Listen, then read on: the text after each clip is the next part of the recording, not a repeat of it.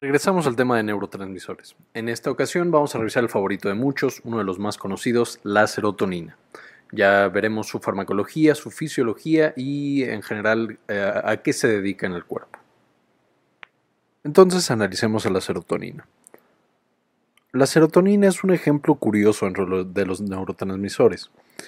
A pesar de que lo llamamos neurotransmisor, Muchas de sus funciones son en lugares que no son el cerebro ni siquiera son nervios. De hecho, el 80% de toda la serotonina del cuerpo no está en el cerebro, sino que está en los nervios que están en el sistema entérico y gastrointestinal.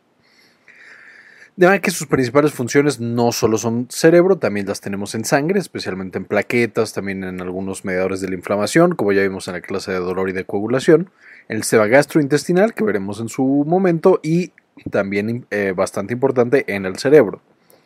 De hecho, el nombre de la serotonina proviene del efecto sobre los vasos sanguíneos. Cero venía de la palabra de suero, una sustancia química que estaba diluida en la sangre, y tonina era por el tono que le daba a los vasos, aumentaba el tono de los vasos, y entonces se le llamó serotonina.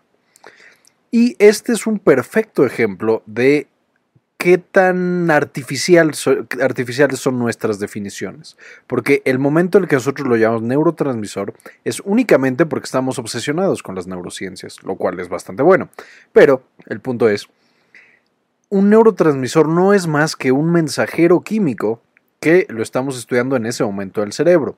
Pero esos mismos mensajeros químicos, todos los neurotransmisores que hemos revisado, ya hemos visto, también están en otros órganos y también tienen otras funciones que no son la modulación de los impulsos eléctricos en el cerebro. Pero bueno, dejando un poco al lado la filosofía de, estos aspectos biológicos, vamos a ver primero cómo se forma. La serotonina se va a formar a partir del eh, aminoácido triptofano. Este tiene la característica especial y se va a mantener en todos los compuestos que vemos más adelante, que tiene un anillo indol. Ya vimos que la diferencia, esta es una diferencia muy importante que tiene con las demás catecolaminas porque no tiene, como notarán, el, el grupo catecol. De manera que aunque comparte muchas características con las demás catecolaminas, no va a ser de manera completa una catecolamina. Y otro punto importante es que el triptófano tiene que entrar al cerebro a través de un transportador que es saturable, de manera que si tenemos otros aminoácidos eh, neutros que también entran por este, este transportador o la cantidad de triptófano en nuestra dieta es baja, no va a haber triptófano en el cerebro y no vamos a tener toda la vía metabólica. Pero bueno, Básicamente el triptófano entra al cerebro a través de este transportador de aminoácidos neutros y va a pasar por una enzima llamada triptófano hidroxilasa, la cual le pega un grupo hidroxilo. Una vez que tenemos esta sustancia, que es la 5-hidroxitriptofano, o una segunda enzima, que es la descarboxilasa de aminoácidos, va a tomarla, va a quitarle este, el grupo carboxilo y nos va a quedar por fin la 5-hidroxitriptamina o serotonina. Este ya es el neurotransmisor. Y de hecho, curiosamente, esta enzima es la misma que transforma la dopa ya a dopamina. Y después, ¿qué es lo que le va a pasar a nuestra, serotonina? Ya dijimos que tiene algunas similitudes con las catecolaminas, además de la presencia o el paso metabólico importante que es esta enzima. También van a compartir una enzima que las degrada, que es la monoaminooxidasa. Esta ya lo vimos, destruye a todas las catecolaminas y también va a destruir a la serotonina y la va a transformar en ácido indol acético, el cual ya es eliminado y ya no tiene ningún efecto. Va a ser la MAO junto con la aldehído deshidrógenas. Ahora, como comentario importante, además de estas vías que acabo de presentar, vamos a tener desviaciones a otras rutas muy importantes desde estos dos mediadores, el triptofano y la serotonina. Y vamos a ver estas vías en otras clases específicas para esos eh, vías que son muy importantes. Entonces el triptofano, si el triptofano no es atrapado por la primera enzima, sino por esta segunda, que es la de dioxigenasa, va a dar pie a una vía alterna, que es la vía de la quinurenina, que va a ser muy importante también a nivel del sistema nervioso central, pero especialmente eh, va a ser importante en sistema inmune. Y vamos a ver toda la vía de las quinureninas en otra clase. Por otro lado, la 5-hidroxitriptamina, si no es metabolizada por las enzimas que también ya les comenté, que es la MAO y la aldehído deshidrogenasa, Eh, y es, en vez de eso, metabolizada por estas enzimas, que es la 5-hidroxitriptamina N-metiltransferasa y la 5-hidroxiindol o metiltransferasa, va a ser metabolizada a otro neurotransmisor llamado melatonina. Y aquí encontramos otro punto muy importante. La melatonina, como ya sabrán, está muy implicado en el ciclo circadiano y la conducta de dormir. Ya lo vio eh, Manzano en su video de sueño, entonces no me voy a meter demasiado en esto por ahora. Pero la melatonina genera sueño, mientras que la serotonina genera que estemos despiertos. De manera que la comunicación entre estas dos va a ser muy importante en la función o en la cantidad, eh, en el estado de alerta de un ser vivo. Bueno, más bien de un animal. Pero bueno, una vez que nosotros ya tenemos producida nuestra serotonina y estamos en neuronas serotoninérgicas, estas van a ser liberadas, eh, tenemos la despolarización, se libera la serotonina al espacio sináptico y ¿qué va a pasar en ese momento? Una vez que es liberado, vamos a tener en la presinapsis un autorreceptor igual que las catecolaminas, que va a ser el receptor 5HT1. ¿Y por qué es el receptor 5HT1? Ya lo vamos a ver más adelante, pero este es un receptor inhibitorio. De manera que otra vez estamos haciendo eh, retroalimentación negativa para no sobrecargar a la sinapsis de serotonina y que se salga de control. Que en el caso específico de la serotonina eso se llama síndrome serotoninérgico, cuando liberamos demasiada serotonina sin control. Pero bueno, una vez que nosotros ya liberamos esta serotonina, tiene que ser eliminada. Y va a ser eliminada a través básicamente de recaptación. La neurona presináptica lo va a recapturar a través de un transportador específico de serotonina que se llama CERT.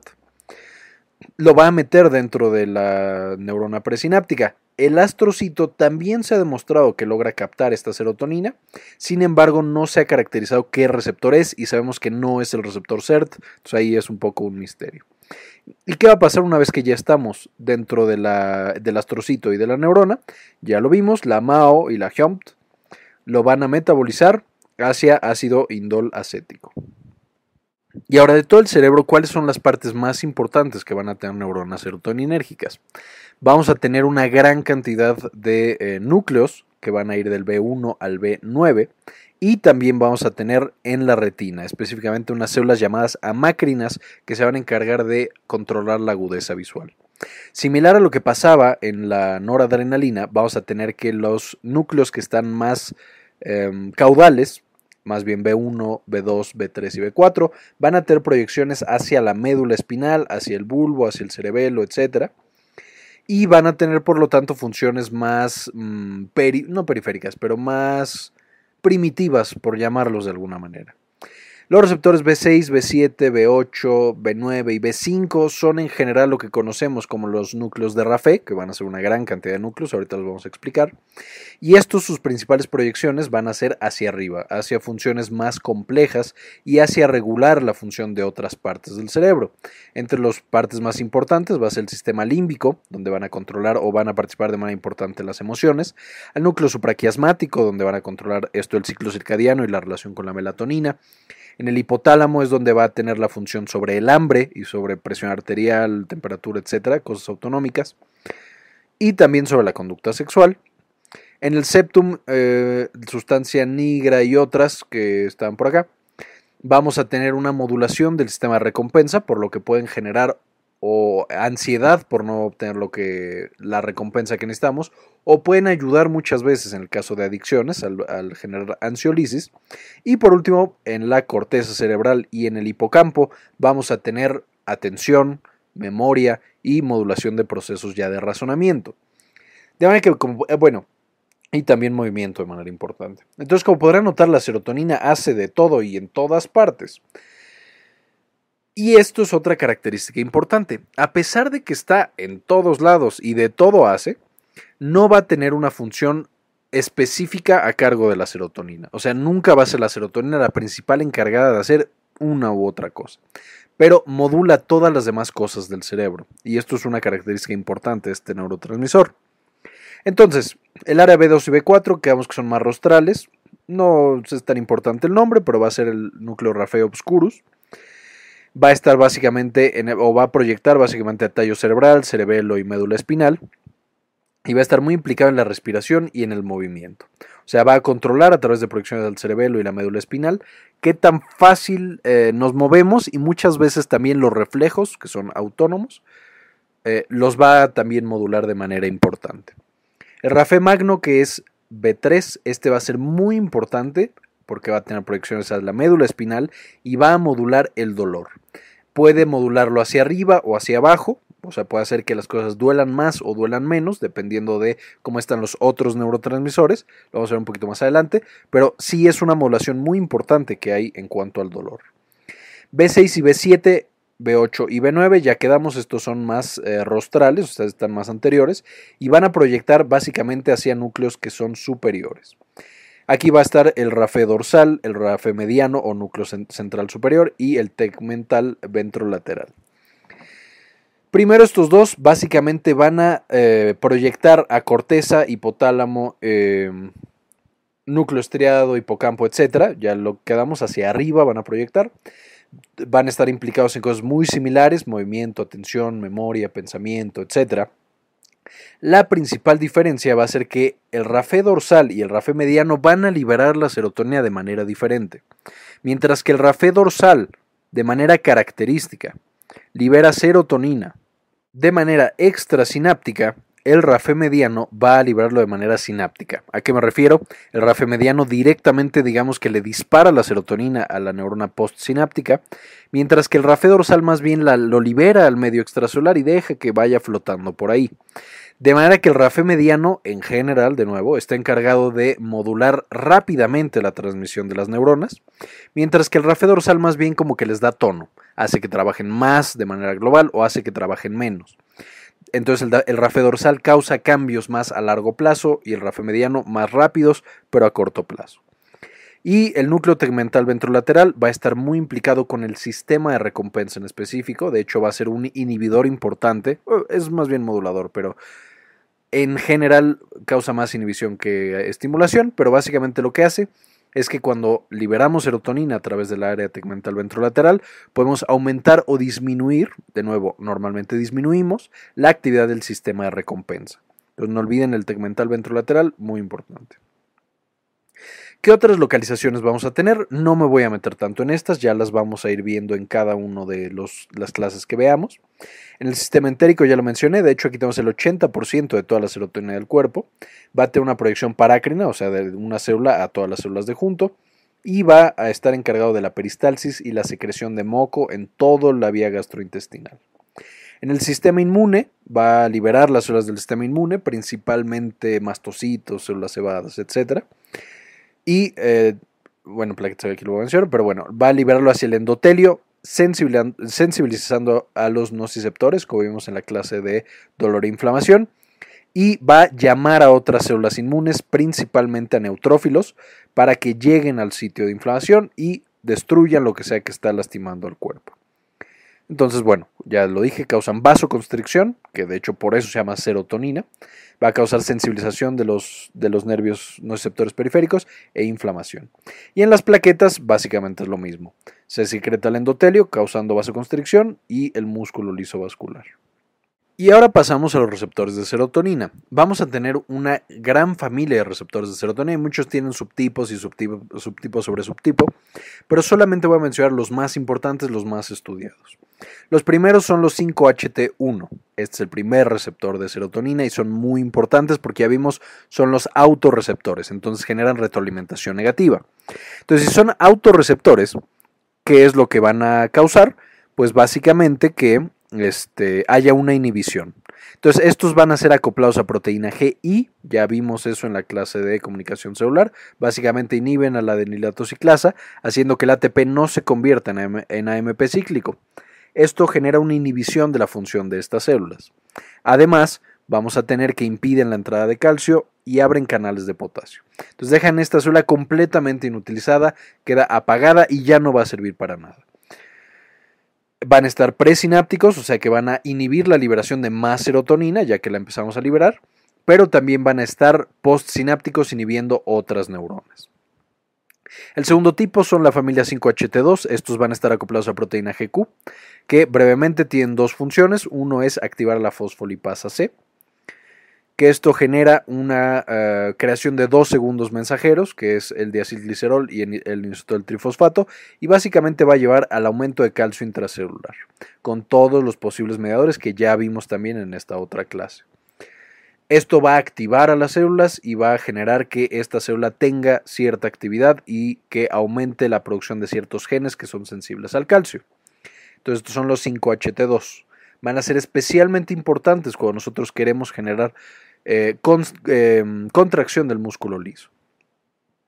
Los 5-HT3 son la tercera familia importante.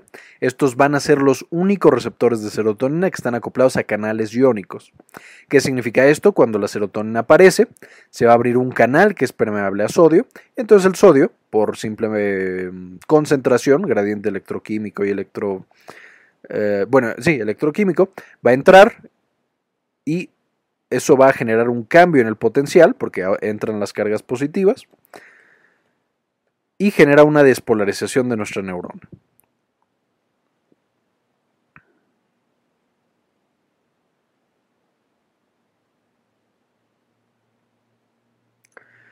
Los 5HT4 son la cuarta familia importante, son un poquito menos importantes, pero eh, también se han caracterizado y de hecho ya hay medicamentos que trabajan sobre ellos.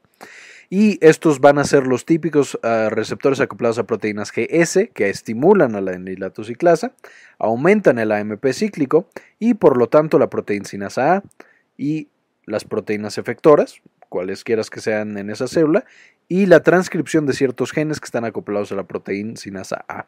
De nuevo, todo esto ya lo vimos en la clase de comunicación celular. Entonces aquí los vuelvo a mencionar, tenemos los cuatro grandes familias, 5HT1, 2, 3 y 4, y otros que apenas están siendo estudiados y por eso no los menciono de manera tan metida y tan clavada. De 5HT1 tenemos los subtipos A, B y D, ya quedamos que son autorreceptores, por lo que causan retroalimentación negativa. Están en médula espinal y en corteza principalmente, por lo que tienen funciones ansiolíticas, tienen funciones contra el dolor y tienen otras funciones incluso en procesos mentales.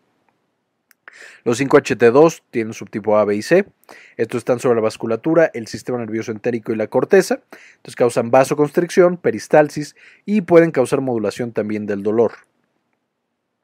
El 5HT3 son los principales receptores excitatorios de serotonina, o sea, todo lo que la serotonina excita o estimula, normalmente es a través de los 5HT3 y entonces van a estar en el sistema nervioso entérico, también generando peristalsis, en la médula espinal facilitan la transmisión del dolor, en el área postrema generan mucha, eh, o bueno, son de los principales mediadores de las náuseas y del vómito, y en el sistema límbico generan ansiedad y por lo tanto generan atención, actividad y movimiento. Y de los 5HT4, que ya que estar acoplados a proteína GS, van a estar básicamente en el sistema de recompensa y sistema nervioso entérico, aumentando peristalsis, generando eh, secreciones y facilitando la conducta motivada por el sistema de recompensa. Y de los otros tenemos los 5HT1E, F, 5HT5, 5HT6, 5HT7, etcétera, etcétera, etcétera. Se ha visto, por ejemplo, que los 5HT7 están muy implicados en el tratamiento con antipsicóticos. Parece que este es muy importante, pero de nuevo no se ha estudiado suficiente y por eso no los menciono. Ahora, eh, ¿Qué fármacos tenemos específicamente que trabajan sobre serotonina? Solo voy a mencionar algunos que son los más característicos, porque hay una gran, gran variedad. Pues modular la serotonina puede resultar como ansiolítica, el agonizar los receptores 5HT1, específicamente la subunidad A, genera ansiolisis, entonces se lo damos a pacientes con ansiedad y mejoran de manera importante. Sin embargo, también se ha demostrado recientemente que son inmunosupresores o inmunomoduladores más bien. De manera que en la dermatitis atópica también han mostrado resultados positivos, aunque todavía no se ha acabado de investigar. Entre los efectos adversos podemos tener mareo, temblor y debilidad por las eh, funciones que tiene de inhibición en el sistema nervioso central y el ejemplo clásico es la buspirona. Entre eh, también todos los triptanos, que ya los mencionamos en la clase de migraña hace muy poquito, estos son agonistas 5HT1, pero B y D en vez de A, que serían los de acá, y son usados para la migraña porque generan vasoconstricción al, actuar sobre los vasos y generan este, inhibición de la transmisión dolorosa en el nervio trigémino, ya que son bastante buenos para la migraña, son el tratamiento de elección. Ahí el problema es que como generan vasoconstricción, pues podemos tener vasoespasmos e incluso infartos en pacientes que ya tengan riesgo. Y los ejemplos clásicos son el sumatriptán y el naratriptán. Tenemos también como antieméticos al trabajar sobre intestino y el área postrema. Estos antagonizan al receptor 5, 5HT3, aquí está al revés, perdón. Y lo que hacen es que inhiben justamente la función del intestino y la función del área postrema, inhibiendo por lo tanto las náuseas, especialmente en pacientes que las tienen por quimioterapia o después de una cirugía. Sin embargo, lo malo pues, es que pueden causar constipación por una inhibición eh, eh, excesiva, digamos, del sistema nervioso entérico. Y el ejemplo sería el ondansetron. Quedamos que los antipsicóticos también trabajan sobre serotonina, especialmente antagonizando 5-HT2. Aquí yo sé que este, estos tienen muchas otras funciones sobre dopamina, noradrenalina y acetilcolina. Sin embargo, también se ha propuesto que estos, eh, el 5-HT2 es un sitio importante para estos fármacos se dan evidentemente en la esquizofrenia y tienen una gran cantidad de efectos adversos, que no puedo mencionarlos todos. Pero esto es por los, todos los neurotransmisores que agonizan, antagonizan y cambian, por lo tanto no está bien definido cuál es su función o cuál receptor es el que genera qué efecto adverso. Y los ejemplos clásicos son la clozapina y la olanzapina. Los alucinógenos, por ejemplo, también son agonistas de estos receptores, 5HT2, a diferencia de estos, que generan pues básicamente alucinaciones y el ejemplo clásico es el LSD, que no tiene indicaciones médicas por el momento, ya sea que les guste o que no les guste, no tiene indicación médica ahorita, pero este, tiene efectos muy importantes sobre el sistema nervioso central. Tenemos también inhibidores selectivos de recaptura de serotonina, todos conocen estos fármacos, es la floxetina, paroxetina, sertralina, citalopram, etcétera, etcétera, etcétera, etcétera. Son de los eh, antidepresivos más utilizados y lo que hacen es que inhiben la recaptura de serotonina y entonces aumentan la serotonina sináptica y se usan básicamente para todos los trastornos psiquiátricos que existen en este momento. Entonces se usa para depresión, ansiedad, trastornos alimenticios, trastornos del sueño, para trastorno obsesivo compulsivo, adicciones, etcétera, mostrando resultados variables, en algunos muy buenos, en otros no tan buenos. Y esto es porque ya dijimos que la serotonina está implicada en prácticamente todas las funciones del cerebro, de manera que modular esta actividad serotoninérgica sí modifica las patologías de prácticamente todas las regiones del cerebro. Sin embargo, también tiene efectos adversos importantes, pues eh, genera de manera característica disfunción sexual, anedonia, al alterar mm, el metabolismo de las plaquetas genera coagulopatía, trastornos gastrointestinales, etc. Y curiosamente, a pesar de que los inhibidores selectivos de recaptura de serotonina son muy buenos antidepresivos, hay un fármaco que es un estimulador selectivo de recaptura de serotonina. Este lo que hace es, a diferencia de estos, disminuye la serotonina en la sinapsis. Y curiosamente se ha visto que este también es un muy buen antidepresivo y muy buen ansiolítico. De manera que no sabemos por qué aumentar la serotonina genera antidepresión y disminuirla también genera antidepresión. Y de hecho se ha visto que la tianeptina, que es el, ESRS, eh, e trabaja más rápido que los antidepresivos tradicionales y no genera disfunción sexual. Ahora, no estoy diciendo que sea mejor, estoy diciendo que trabaja diferente y por lo tanto está indicado para otros pacientes. Estos sus principales efectos adversos son alteraciones en el sueño, generan mucha anorexia, o sea que el paciente ya no quiere comer o no le da hambre, por lo que también se pueden usar en la obesidad. El triptofano solito, ya quedamos que el triptofano si yo lo administro en la dieta, mientras más lo administro, más llega al cerebro y más serotonina produce. O si administro otros aminoácidos que compitan con el triptofano, este no va a llegar al cerebro y bajo la producción de serotonina. Por lo tanto, se ha utilizado como suplemento en las dietas para algunos trastornos psiquiátricos. ¿Qué es lo que pasa? Ya quedamos, aumenta la serotonina, y se ha usado básicamente para la depresión y para la ansiedad, con resultados buenos mientras sea por eh, falta de triptófano. Ya en otras patologías no se ha visto tanta efectividad. Y por último tenemos medicamentos secretagogos de serotonina. El más importante de hecho de los únicos que existen es la, la fenfluramina, que este es un eh, medicamento muy utilizado para obesidad. ¿Qué es lo que hace la fenfluramina? Similar a las metanfetaminas, aumenta la, secreción de serotonina e inhibe su recaptura. Las eh, metanfetaminas ya quedamos que lo hacen eso mismo pero con dopamina. Y debido a que no trabajan con dopamina, esta no genera adicción, pero sí genera anorexia. De manera que el paciente ya no come y se usa para bajar de peso, junto con dieta y ejercicio.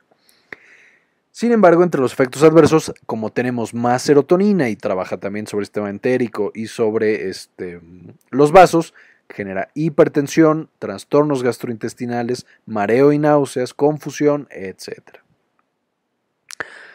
Y muy bien, las referencias, si quieren saber más del tema, les dejo este libro, este es de, donde saqué casi toda la información y varias imágenes, que es el Sigel de, Neuroquímica, y por supuesto en farmacología, el Goodman y Gilman y las imágenes de Wikipedia.